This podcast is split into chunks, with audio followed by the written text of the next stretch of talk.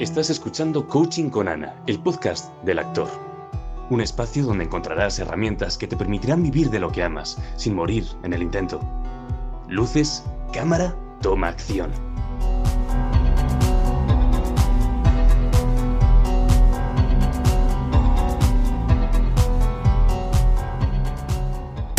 Hola artistas, bienvenidos al podcast del actor. Hoy es el episodio 7, o sea que llevamos ya 7 meses grabando aquí, reuniéndonos con talentos. Y quiero mencionar a una de nuestras chicas que sigue mucho el podcast, que le está encantando, que se llama Elsa. Ella es actriz, es cantante y además hemos hecho coaching juntas. Y cada vez que ve un episodio toma notas, apunta. Y quiero que los que nos escuchen hagan lo mismo porque traéis mucho potencial, mucho de qué hablar. Y también decir por qué estáis aquí, por qué este podcast queremos que sea un poco distinto. No vamos a hablar solo de cada una de vuestras experiencias en tele, en teatro, sino que queremos conoceros muchísimo más a fondo. Y bueno, tenemos delante a Agustina Palma, a Ece Tronconi, Hola, ¿qué Hola. que no Tronchini, Trinquini. apellido, Que acá italiano. se dice, a mí me dicen tronco, acá se dice mucho tronco. Como, Tronco, Entonces es como que, claro, por ahí la gente me dice tronco y yo es como, ¿qué? ¿Qué? Ya me conocen acá, qué loco. Tronco, ¿qué pasa? Es una expresión como muy de tronco, ¿qué tal? Bueno, Agustina, empezamos contigo. Oh. Desde los 8 años haciendo castings junto a tu madre, que también era actriz. No sé si sigue siendo actriz. Sí, es actriz. ¿Vale? ¿Cómo se llama ella? Constanza Espejo. Anda. Constanza Espejo. Es actriz y ahora está en, trabajando en una escuela de comedia musical en Miami. Pero claro que sigue siendo actriz. Creo que nunca se termina de ser actor, ¿no? Totalmente. No, aunque decidas, creo que no. Y ahí tenemos las conexiones que tienes tú más adelante con América, que lo vamos a mencionar. Eh, Agustina no para de formarse en canto, en baile. Eh, hablas de siempre tener nuevas miradas como actriz y nuevas formaciones. Incluso te fuiste a Los Ángeles Sí. a formarte bajo la metodología de Lee Strasberg.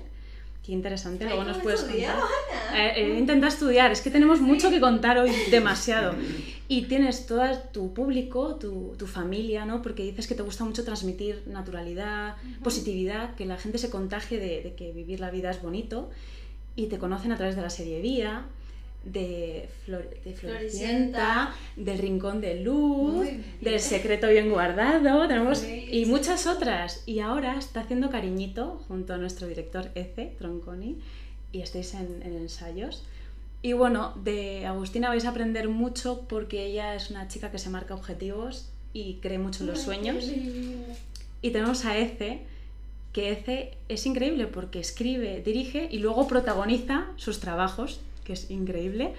Ha trabajado junto a muchísimos referentes del cine, eh, eres muy reconocido en Argentina. Eh, yo antes le decía, vi anoche una de tus pelis, El Encanto, y decía, qué pena que nosotros los españoles no estemos viendo en nuestras plataformas esa película. Mm. Es una preciosidad y tiene un proceso muy largo, una película que se desarrolla en cuatro años, desde que nace la idea, te juntas con, con otro director, otro productor, y luego al interpretarla eh, se nota que hay parte que es, es tuya ¿no? dentro de, de ese guion.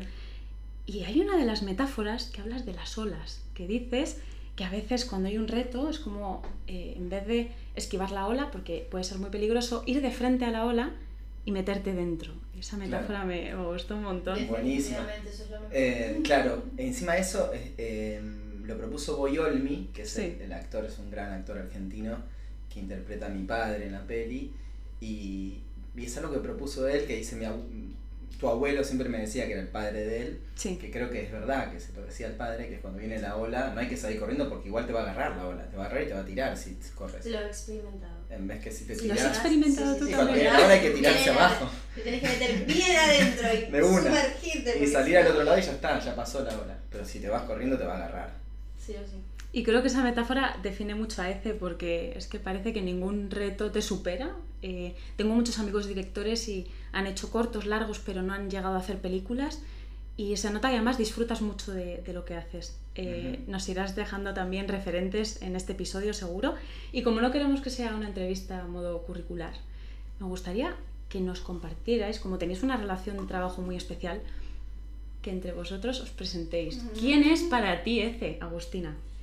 Upa, eh, para mí Ezequiel, bueno, lo conocí por cariñito, empezamos a trabajar juntos hace, ¿cuánto? ¿Cuatro meses? ¿Cinco? Sí, cinco meses, cinco ¿no? meses. Pero fue un trabajo muy intenso porque él estaba en Argentina dirigiéndonos, nos teníamos cuatro veces por semana ensayos por Zoom. Sí. Eh, lo conozco hace bastante poco, pero siento que en este proceso de crear eh, lo que estamos creando aprendo mucho de él. Es una persona que no para de hacer cosas, o sea, me identifico con él porque es todo el tiempo haciendo cosas, además de ser un actor, es un artista, escribe, dirige eh, y no para de hacer cosas. Y creo que ese es el punto de, de esto, de nuestra carrera, no parar, porque en el momento que paras empiezan los pensamientos y las cosas, entonces eh, siento que vamos por el mismo camino y aprendo de él un montón. Y a ver si se nos queda en Madrid, ¿no? Pues Sí, sí. ahora- va a venir, Sí, se sí. va a ir, pero En dos semanas me voy a Argentina a hacer una película, pero seguramente vuelva muy pronto. Quizás Vale. en un mes, dos meses, tres. va a volver, se va a quedar. Claro, cuando se Me quiere, fusione... me quiere retener a Claro, lo- los talentos eh, españoles se deben contagiar también del talento argentino, que hemos visto que nos contabas tomándonos un café el otro día, que esto no lo hemos contado. ¿Cómo se llamaba el sitio? Mi, mi cama. La cama, ¿no? La cama. o- No sé, no vamos a dar publicidad del lugar, pero tenía un nombre Un nombre muy peculiar. Sí, estábamos en el centro tomando algo y hablábamos de las diferencias entre cómo se trabaja en Argentina, cómo se trabaja aquí, y llegamos a la conclusión de que en Argentina es- veis oportunidades y las lleváis al máximo, reunís, creáis, y Mm. ahí lo que dices tú, ¿no? de que eres un artista porque creas constantemente, y luego encima actúas increíble, que te han nominado a varios premios y ganaste un premio por Tigre... Eh, la Tigra Chaco. La Tigre al Tigra Chaco. Qué, Sí. compli- qué complicado. Sí, una peli que hice complicado. hace como 10 años y sí, estuve nominado, gané unos premios y viajé mucho por festivales también con esa película. Fue como mi primer gran amor con el cine. Ya había hecho otras películas, Increíble. pero fue como mi primer protagónico, así que, que me llevó de viaje a muchos lugares. Y, Fíjate. y después con uno de los directores, que eran dos, Fede Gottfried y Juan Sociaín, con Juan Sociaín dirigimos, co-dirigimos El Encanto. La, la creamos juntos, la escribimos y la dirigimos juntos. Eh, Y la actuó, o sea, la- dirigió, la escribió, la actuó. en realidad la propuesta fue de Juan, me dijo, hagamos una peli juntos que vos protagonices y, y, las, y la escribimos juntos y ahí empezamos a hablar de pensar sobre qué queríamos hablar y bueno, ahí, ahí nació. Y un proceso, un viaje, ¿no? De Un viaje. muchísimo tiempo. Pero primero tengo que decir que tengo que hablar de No, Agustina. no, sí, sí, porque vamos si a no, ahora hablar de- Ahora me, voy a ir- me iba, No me no, me iba a ir por el encanto. sí. Sí, sí, sí, ahora vamos a hablar de quién es Agustina. ¿Quién es Agustina? Agustina la conocí hace. En realidad nos cruzamos brevemente una vez en un estreno de una película eh, y pegamos buena onda. Ella, hablamos un toque que vos habías visto Las Viajantes, creo, entonces. Una fue obra que como- hizo Claro, una obra que hice yo que, conocida. Que era con 15 actrices, que era como muy particular porque había 15 actrices en escena en un mundo post-apocalíptico. Bastante cercano Ah, ahora en muy un bueno. punto porque era. Sí, como que no existía más el hombre y solo vivían mujeres, ¿no? Y el mundo se estaba inundando y había tsunamis. y era- Yo la quiero ver ya. era una locura total, había naves Yo creo espaciales. que la fui a ver y te escribí o algo así. No me acuerdo, pero puede ser. No sé, me acuerdo que nos cruzamos y que vos me has dicho que habías visto la, la obra. Y, y bueno, y cuando empecé a pensar en. Yo venía a España a estrenar una película que hice acá y dije, bueno, quiero llevar una obra a través del 5 de Velarde. Me a- abren una convocatoria a ese teatro de residencias. Sí. Damián Jiménez, que es uno de los dueños y es productor también, y lo conozco hace muchos años, me dijo, fíjate si quieres proponer algo a las residencias del 5 Velarde, y ahí pensé en una obra de tres mujeres, y ahí nace Cariñito. Cariñito. Y ahí cuando me entero que Agus está en España, eh, hablo con ella para ver si se quería sumar, y, y bueno, a partir de ahí la conozco. Y después un poco lo que decía ella, como los ensayos eran muy intensos, y en general a mí me gusta laburar mucho como con las personas, más allá de como me involucro demasiado con, con el elenco, con los compañeros de trabajo, ya sea elenco o técnicos o lo que sea. Sí. Cuando hicimos el encanto era, yo saludaba a todos, digo, me hacía amigo del, del catering, de este, del otro, me gusta como lo social y estar como en contacto con las personas. Y con las chicas, al segundo Zoom ya estábamos hablando de cosas re privadas, como contándonos nuestros Pero problemas. que a su nuestras- vez sumaban a la obra. y a su vez, pero para mí suman a la obra y a mí como director yo trabajo con, con, con los actores, con también con sus vivencias, con, ¿entendés? Como, Sí. con qué puedo sacar de eso y qué además para el material incluso, porque hubo anécdotas que aparecen Claro, en la obra que, que son cosas obra. reales de ellas, porque como lo que te decía de Boyolmi cuando cuenta esa anécdota en mi película, que hubo otras, me gusta agregar cosas que se puedan, como que puedan aparecer así imprevistas que por ello no escribí y, y sugieren los actores y está bueno. Y, y meten algo de su universo propio que para mí es interesante mezclarlo. Y tanto. Eh, porque es verdadero, tiene algo muy genuino y le da más potencia al material. Entonces nos hicimos amigos como enseguida con las tres chicas, digamos. Con, el tercer Zoom ya estábamos ahí. Con Aus, Alba y Adri ya estábamos como muy, muy pegotes. Bueno, ella también se hizo amiga de Alba, de Adri, digamos, enseguida, ¿no? Como que... Las tenemos que invitar a este podcast. Sí. A estas chicas también, para que nos conozcan. Y, y entonces, eh, ahora mismo, conociendo lo que conoces de Agustina, que es una, una actriz muy joven, tienes 25 años. 26 que estuve yo en tu cumpleaños. 26. Todavía podemos seguir diciendo 25 porque fueron hace dos semanas. Que no corresponde que hablemos de la edad. Seguimos. No pasa nada, pero el tema es que lo que conoces hasta ahora de Agustina, ¿cómo la definirías en tres adjetivos ahora mismo como artista? Sí. Eh... Sin presión, ¿eh? No, no, para nada. Ya mismo. Sin presión, ya. Micrófono, cámara. Ella al lado, sobre todo. ¿eh? Cuidado. Con un vaso que tiene, bueno, por lo menos ya no está caliente el café porque lo puede tirar. cuidado con lo que puede. Que luego tiene que actuar en cariñito, cuidado, ¿eh? Está tomando tiempo, está todo eh, Estoy pensando. No, yo creo, a ver, tres adjetivos. Em, espontaneidad, eh, compromiso, profesionalismo.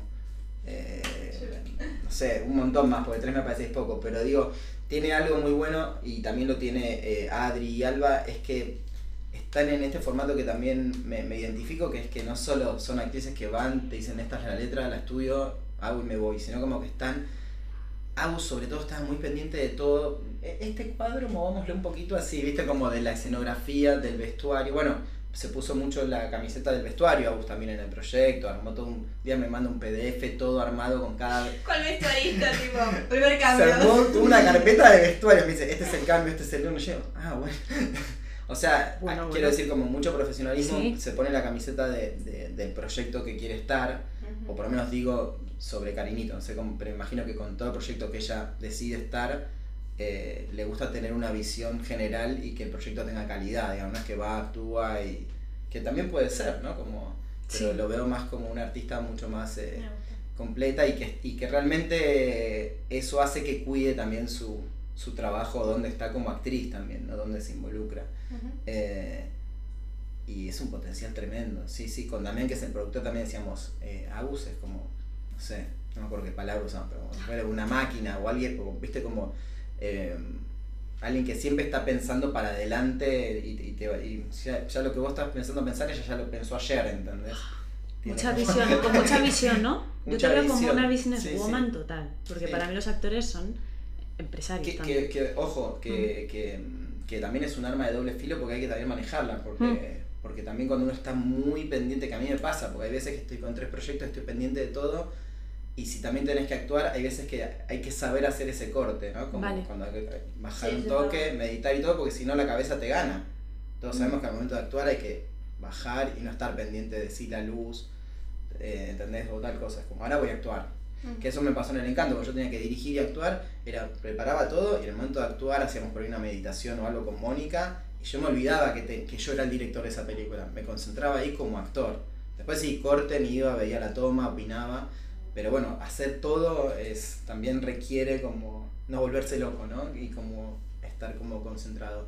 Pero en algo no lo veo como un problema, digo, pero a mí me ha pasado. querer estar en todo y que a veces te sobrepasa también porque la cabeza hay que cuidar la y cabeza. hoy en día vivimos en un mundo donde creo yo la sociedad está como como que tienes que hacer una sola cosa y hacerla bien. Y si haces muchas cosas es como uff, te estás como diluyendo en muchas cosas, pero no, o sea, se puede y es como dice, en el momento que tenés que actuar, te concentras, meditas y actúas, y en el momento que tenés que cantar, bueno, te preparas para cantar. Pero eso de que un artista tiene que ser una sola cosa, porque si no, no puede ser las otras, para mí no es así. Mm. No, no, no, claro. Y yo aprovecho para saludar a Pepe Nufrio, que está detrás de la cámara.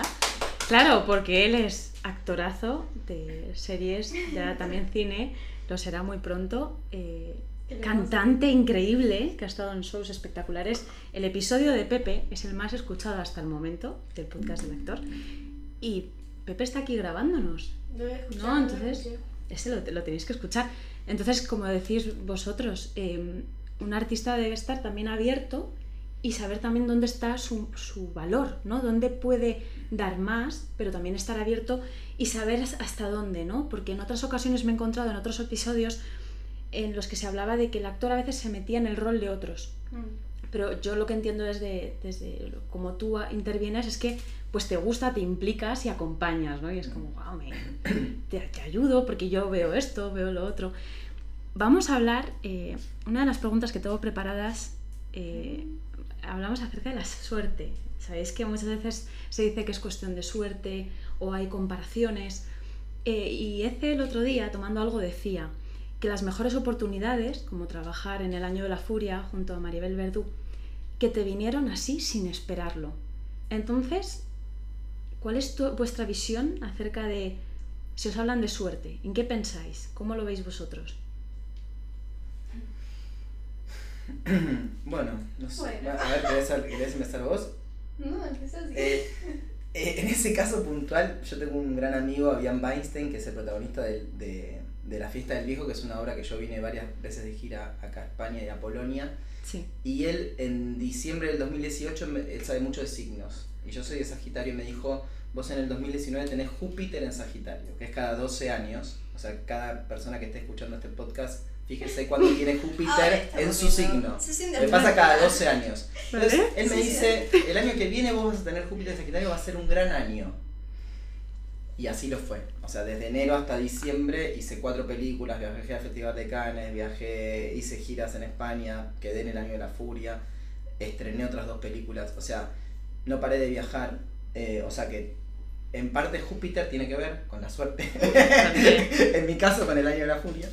Eh, no, y tiene que ver con una, no sé, me parece que más que suerte tiene que ver con, con, con una acumulación de muchos trabajos y de, y, y de confiar en el, en, en el en el trabajo, en el día a día y en un momento aparecen las cosas y no, no sé si es suerte, ¿no? Me parece que es como, por algo pasan esas cosas. Eh, por eso hay que tener mucha constancia y paciencia y perseverancia. Pero en ese sentido yo llego porque sí, puede ser casualidad que pidieron verme en un casting. Yo justo estaba con mi mamá en, en Grecia. Yo tenía dos giras de teatro y en el medio tenía 10 días libres y mi mamá nunca había viajado a Europa, nunca había viajado, nunca había salido de Argentina. Entonces le digo, mamá, venite y hacemos un viaje por Europa. Y nos fuimos a Grecia, eh, a Roma, e hicimos Barcelona y Madrid. Cuando llegamos a Grecia me llegó un mensaje, apenas estábamos llegando del aeropuerto al lugar donde íbamos a estar, que me querían ver para el año de la furia. Y mi mamá me tomó el casting con el celular, me dirigió un poco, que no, no, digo, no, no, ella no está vinculada a lo artístico, simplemente desde el sentido común me dirigió un poco. Y ahora cada vez que tengo un casting la llamo cuando es de acá y, y aparece en videollamada mi mamá. El otro día hice un casting acá con un amigo, entonces digo, che, tengo que llamar a mi mamá porque tiene que ver el casting con la cuestión de cábala. Entonces, De cámara. entonces siempre están los castings. Y ahora hice una serie en Portugal, Cuba Libre. Sí. Y cuando me llamaron para el casting, digo, mamá, voy a tu casa, que vive como a una hora de mi casa. Me lo tenés que tomar vos el casting. Entonces mi mamá me tomó el casting y quedé, digo, como es como una cábala, mi Es mamá. una cábala. Entonces eh, me tomó el casting para el año de la furia y a las dos semanas me dicen que, que había quedado. Em, pero bueno, es una representante que yo tenía acá, pero que nunca todavía había empezado a trabajar. Justo buscaban argentinos y uruguayos. Habían visto material mío, mi reel, mi videobook, habían visto alguna de mis películas. Entonces, bueno, se dio, ¿viste? No sé si es suerte, qué sé yo. Sí, puede tener muchos nombres, ¿no? Suerte o no sé, creer en esto de la astrología, creer en Dios, creer en la energía, creer en lo que sea, que hay algo, hay, porque hay una determinada suerte, entre comillas. ¿Vale? Pero siento que si no sabes aprovecharla, eh, que me pasa mucho de, de ver a mi alrededor gente que le pasan cosas muy buenas y como es esto, el trabajo, la constancia, aprovechar esa suerte para impulsarte un poco más y seguir en la rueda de esta suerte, energía, Mm. Dios, lo que llames. Como esto también de si es eh, casualidad o causalidad. Para ¿no? mí es Como- causalidad todo el como- tiempo. Bueno, tenemos un amigo en común, nos- o sea, de la ¿Le, nada. le mencionamos? Venga, vamos a mencionarle Dale, vamos a mencionarlo. a nuestro querido John, John Mejía. John Mejía. Pero es esto, como, como las cosas te van eh, conectando sin Sí. que te des cuenta y aprovecharlo. Sí, tú hablabas que mm, estuviste cinco años, si no me equivoco, en Disney Channel y que, mm, claro, que no era eh, centrarte en ese éxito y esperar que Disney Channel siguiera promocionándote o llamándote, sino estar tú abierta a otras oportunidades. ¿Cómo, ¿Cómo lo hacéis vosotros en el día a día para ver qué oportunidades hay cerca? Yo sí que siento que hay una parte que es, oye, eh, las oportunidades están, ¿cómo de preparado o preparada estás para cogerlas, porque si tú no estás contento con cómo estás ahora, no estás listo para hacer nada de lo que se te pueda ofrecer. Y es como que entonces no te ocurren cosas, pero a vosotros aquí presentes os ocurren muchas cosas. ¿Cómo hacéis para entrenar como ese músculo artístico eh, a nivel personal para que llegue la oportunidad y aprovecharla de verdad? Yo creo que estar en movimiento como hay algo, viste, como la rueda, como que si hay una rueda que están dando y aparece algo, vos ya estás en movimiento. Entonces, si vos estás sentado o estás quieto o hay algo que está trabado, cuando aparezca, cuando aparece algo, una oportunidad y uno está como trabado, no la va a poder aprovechar. Por ahí sí mm. tenés, no sé, si suerte o algo, pero si vos ya estás en movimiento, las cosas suceden como fluyen, ¿no? Por eso siempre eh, a mí me pasa que si no, no estoy haciendo nada, ¿viste? No, me pongo a escribir algo. estoy en mi casa, no tengo nada que hacer, no tengo ninguna serie, empiezo a escribir yo una serie, una película, empiezo a generar movimiento, me junto con amigos, amigas a ver qué podemos hacer. Y eso así todo el tiempo. Si yo no estoy haciendo eso, no. Aparte que me aburro. Primero me aburro. Entonces, digo, ¿para qué? Después de todo uno lo hace para pasarla bien y para ser feliz. ¿no? Esto no, no, es como la base. Entonces, si estoy en mi casa solo, aburrido, bueno, empiezo a ver. Y si yo no puedo escribir, porque por ahí hay gente que está escuchando y dice, no, pero yo no sé. Yo cuando empecé a escribir tampoco es que sabía escribir. Escribía de chico canciones, poesía. Pero empecé a escribir como uno lo va entrenando. Y si vos no te sale escribir o no te gusta, llamás a un amigo que sí sepa escribir y dices, che, ¿qué armamos juntos? A ver si me ocurre tal idea.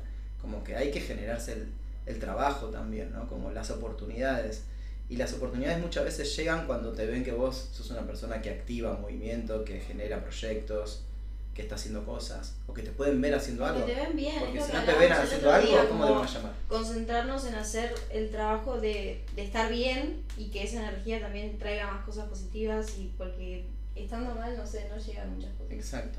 Hay que estar haciendo algo también. Siempre está bueno estar haciendo o, o tener una película en cartel o una obra para que un productor te pueda ver. Porque si no decís, ¿qué estás haciendo ahora? No.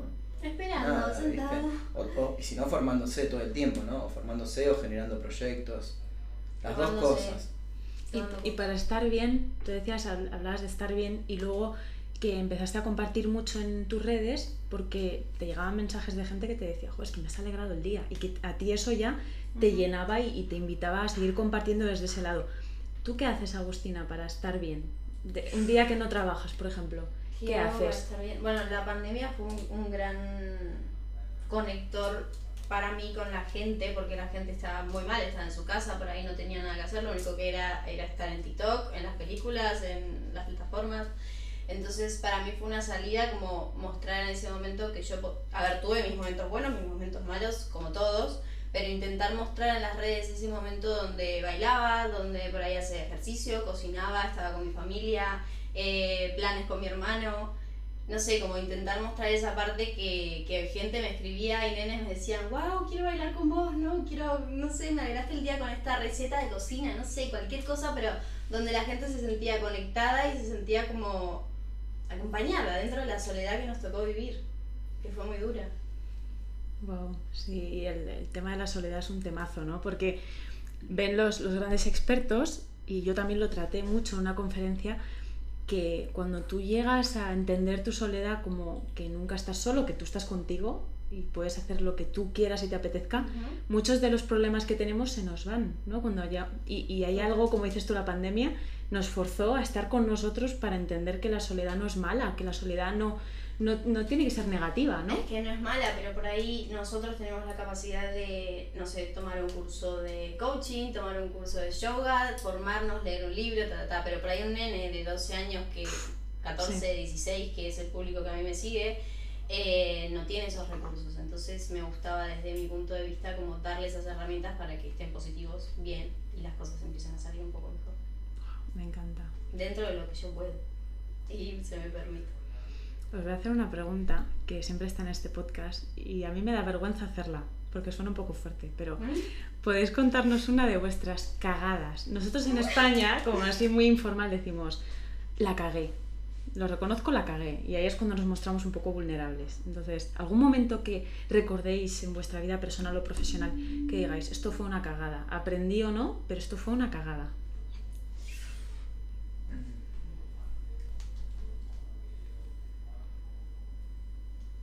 Pero en qué, en qué, te puedo decir muchas cagadas que me mandé. Parece que no ven- mandamos ninguna, ¿viste? A ver, La que. Más. Estamos viendo cuál es la más. Como que. Mira, por ejemplo, en otro episodio nos compartía un- uno de nuestros invitados que una situación se le vino muy grande. Él ha puesto por eh, actuar en la Gran Vía eh, con 20 años, o sea, llevar a un elenco a la Gran Vía. Y dijo, esto me desborda, es demasiado. Pero a raíz de eso, bueno, tuvo ansiedad y de todo, pero aprendió muchísimo. Entonces, una situación que digas, ostras, en este momento no tomé la, la mejor decisión, se me fue de las manos, eh, no tomé una buena decisión a nivel personal, pero claro, viéndolo en el tiempo, veis que, que sí que tenía sentido en ese momento. Mm. Es que yo creo que todo termina teniendo sentido después. Aunque digas, wow, qué cagada más grande. O no sé, salís con alguien y decís, wow, qué cagada más grande. O hiciste comida, qué cagada más grande. Pero después, no sé, todo tiene un sentido. Total, Pero sí. obviamente cuando me fui a Argentina con mi carrera, con mis cosas ya armadas, mi lugar, ya me había ido a vivir sola y todo, dije, ¿qué estoy haciendo? ¿Qué cagada me estoy mandando? Y llegué acá, no tenía nada, sin casa, sin como empezar todo de vuelta. Obviamente en ese momento dije, ¿qué hice? ¿Qué cagada? Y ahora lo veo en el tiempo y digo, no, estoy feliz, estoy con cosas, los trabajos empiezan a surgir, el espacio te lo armas vos, pero, pero siento que es un desafío y que las cagadas a veces te sirven. Dices cuando te viniste aquí a Madrid, ¿no? Vale, o sea que tú sentiste como, ostras, ¿qué estoy haciendo, no? Obvio. Yo dije, ¿qué cagada estoy mandando? O sea, yo no tenía mi círculo de, de gente, de trabajo, de, que lo sigo teniendo, pero es empezar de vuelta en otro país. Y una cagada muy grande que me mandé con las redes sociales una vez, por ejemplo, fue publicar sin querer el número de un compañero de trabajo. Sí. Pero ¿y cómo? Haciendo un video random, ta, ta, ta, así, y de repente salía un teléfono que justo habían mostrado. Yo dije, ¿qué cagada me mandé? Y empecé, perdón, perdón, no sé qué, tuvo que cambiar el chip, tuvo que Ostras, cosas, ostras, porque les empezaron a escribir. ostras, ostras, Esa ostras. fue una gran cagada. Deja- Que es divertida.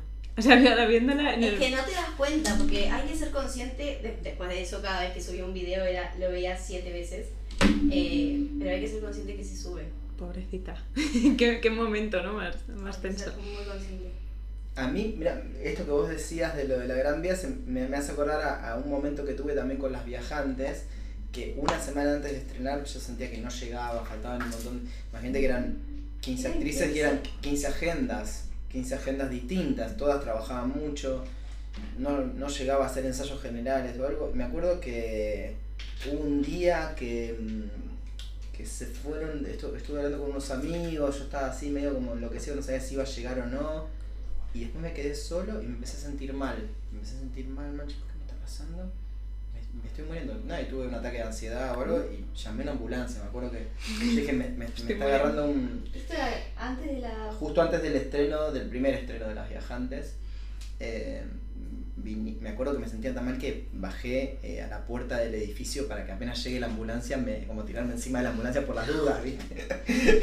nunca, me, nunca me había pasado eso. Después por ahí a veces tenés como ansiedad o mini, mini sensaciones, ¿no? Pero así como tan fuerte me pasó solo esa vez. Pero después el estreno estuvo bien. Sí, sí, después salió todo bien, digo, por eso digo, después, y uno aprende también de eso y dice, bueno, cómo no sobreexigirse tanto también, o cómo ver, o armarse mejor, aprendés a decir, bueno, entonces no recaer tanto sobre uno, pero bueno, es medio inevitable. Y... mm, No, no, me, me hicieron un electro así en la cama, llegaron, tipo, Uh. me pusieron como un electro, me dijeron, no, estás bien. Sobrepasado. Al tipo le dijo, dale un sublingual y el tipo dice, tenés un poco de whisky, tomate un whisky, dormí. No tenía whisky, pero me dio un sublingual y me dormí así a los 10 minutos estaba como... Pero ¿qué aprendiste después de eso? No, no, no aprendí tanto porque, o sea, dos años después estaba reestrenando Las Viajantes justo cuando reestreno me sale una película como protagonista y dos y en el mismo rodaje estreno dos obras. Eso es lo que hablábamos recién. de Fue lo mismo, fue, fue un mes donde tuve justo en el 2019.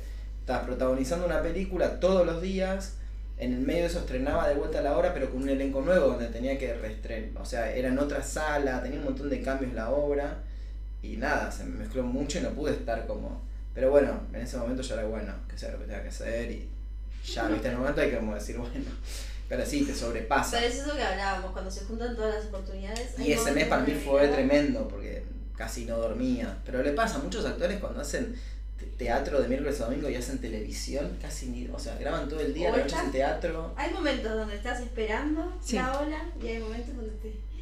Pasan las Sí, seis horas, sí. toda la serie seguida y tenés Sí. que manejar y. Y siempre nos quejamos. Yo igual yo trago ya de no quejarme, ¿no? Que es lo que hay que aprender. Pero siempre te quejas cuando hay mucho trabajo. Cuando no hay trabajo, te quejas, pones. Hay que aprender a abandonar la queja. Es verdad. Hay que aprender a abandonar la queja. Oye, tú, Agustina, trabajaste con un coach. Porque te acuerdas que estábamos hablando, tú me decías, Ana, tú lo que haces es coaching de vida. Y yo decía, "¿Y Claro, ya porque- como lo sabe. Cuéntanos, así como a grandes rasgos, qué fue para ti ese proceso. ¿Qué significa para ti un coach? ¿Cómo te ayuda a ti un coach? ¿Qué significa para mí un coach? Eh, yo hacía psicología, hacía otras terapias en ese momento y me recomendaron que haga coaching y dije, bueno, a ver, vamos a ver qué, qué está pasando. Para mí el coaching fue importante porque fue como ver desde el presente para el futuro qué se puede hacer. O sea, sin trabajar tanto el pasado, qué pasó, qué hiciste, qué- como, ok, con lo que tenemos vamos para adelante y qué se puede hacer y cuáles son los objetivos y, y cómo los vamos a hacer y hacer, nada, avanzar desde el punto en donde estamos. Me encanta escucharlo. Me encanta escucharlo desde fuera porque lo definís mucho mejor que yo. Entonces Y a mí me ha siempre- mucho. Menos mal que lo tenés grabado esto. Sí. Sí, sí, esto está- Así después lo usás. La misma frase que dijo ya lo esto, esto yo ya lo uso, ¿no? Mi página web, el coaching del presente al futuro y ya está. Desde el punto en donde estés. Y a- aprovechando esto, a mí me parece muy importante como darte la oportunidad de no eres solo lo que, lo que hiciste. Hay muchos estigmas, ¿no? Y, y también es, para eso está este, este podcast.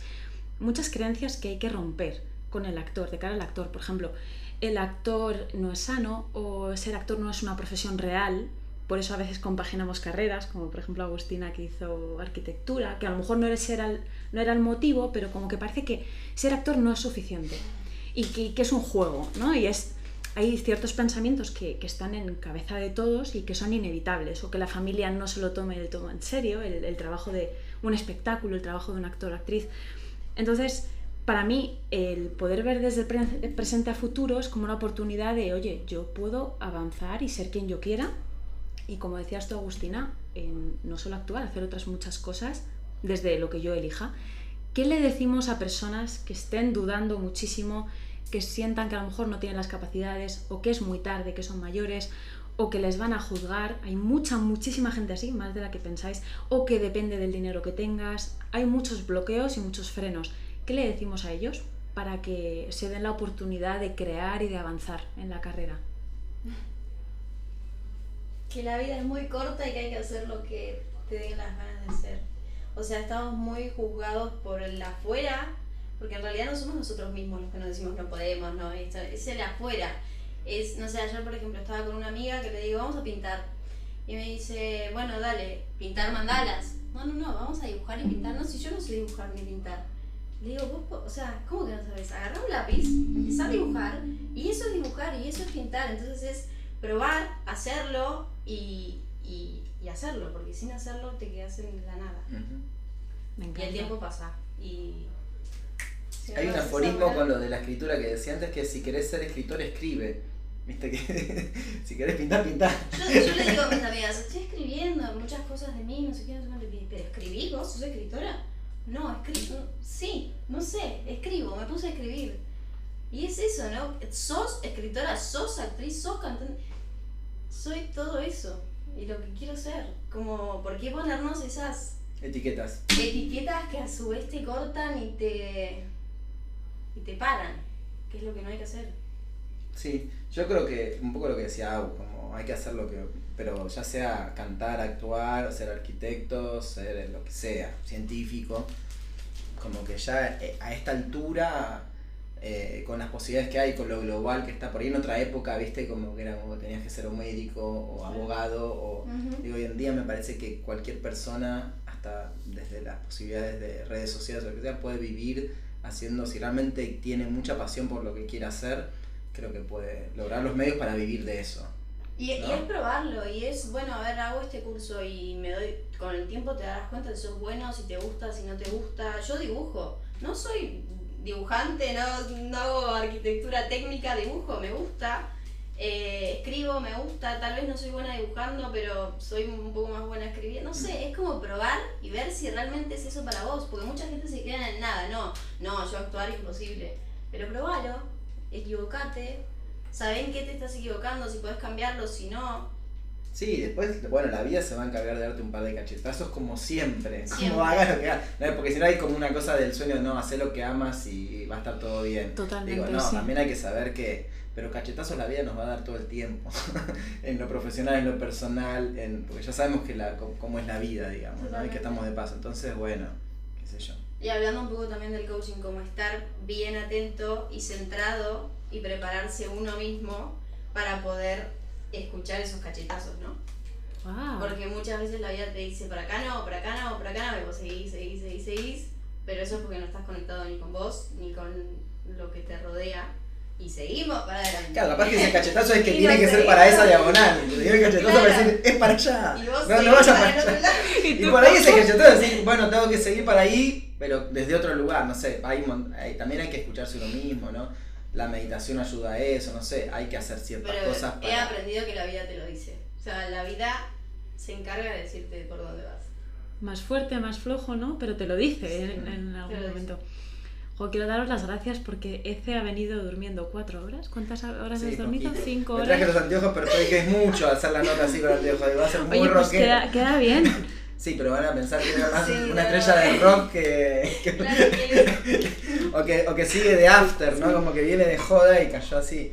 Eh, pero sí, como doy clases también eh, de creación, de escritura y de actuación en, en Argentina, estoy dando online y, el y hay 5 horas de distancia. Entonces, Sí. las 7 y media, 8 de la noche ya no es, es la 1 de la mañana. Entonces, terminé ayer a las 4 de la mañana de dar clases y entre que te dormís y todo, y me levanté a las 10 y 5 horas habré dormido.